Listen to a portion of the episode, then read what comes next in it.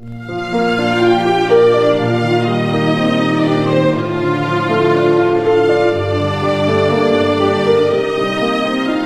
是我的眼，作者黄志浩。焦刘洋与刘子歌并称为中国蝶泳双姝。二零一三年九月八日，在第十二届全运会二百米蝶泳比赛中，焦刘洋战胜了刘子歌，赢得了金牌。赛后，有记者采访焦刘洋：“你今天终于实现了全运会夺冠的梦想，完成了大满贯的伟业。”说一下你最想感谢的人。刘子歌，焦刘洋脱口而出。为什么不是父母或者教练呢？记者有点不解。我能有今天的成功，刘子歌功不可没。他不是你的劲敌吗？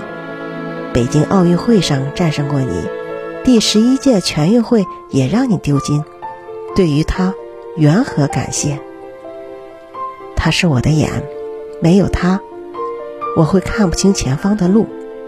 焦刘洋笑呵呵地说：“当他在北京奥运会上夺金时，我就想，为什么不看得远一点呢？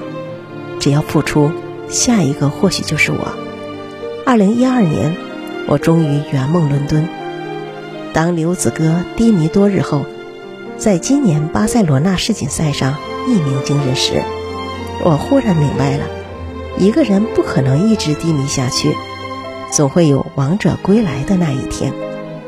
刘子歌就是我的眼，当我迷茫时，他会让我看到希望；当我清醒时，他会让我看得更远的路。一个人只有把对手视作自己的眼睛，才会彻底从心里接纳对手，才能。